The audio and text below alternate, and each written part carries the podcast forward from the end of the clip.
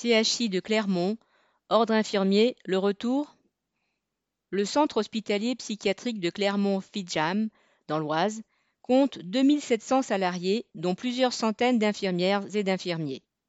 La direction prévoit de transmettre les listes de ces derniers pour les inscrire d'office à l'Ordre national infirmier.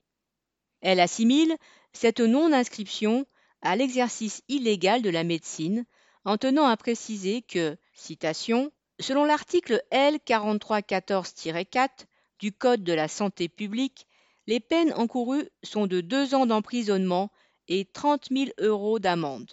Cette note comminatoire se conclut ainsi, afin de se conformer aux dispositions législatives précitées, je vous informe que le CHI ne validera plus de titularisation aux personnels infirmiers non inscrits au tableau national de l'Ordre national des infirmiers.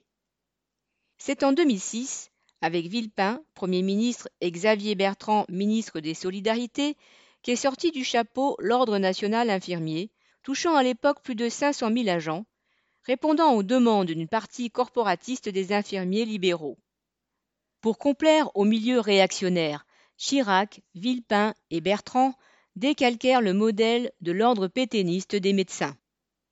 Cela ne rencontra aucun appui sérieux chez les centaines de milliers d'infirmiers des hôpitaux publics ou même privés. Ceux-ci, pour l'essentiel, sont des salariés comme les autres et peuvent voir que leur sort est lié à leur lutte commune avec les aides-soignants, les ASH, le personnel administratif et la masse des employés des entreprises sous-traitantes. Cela reste vrai, à Clermont comme ailleurs, et que la note soit une lubie de directeur ou une consigne tombant de plus haut. Correspondant Hello.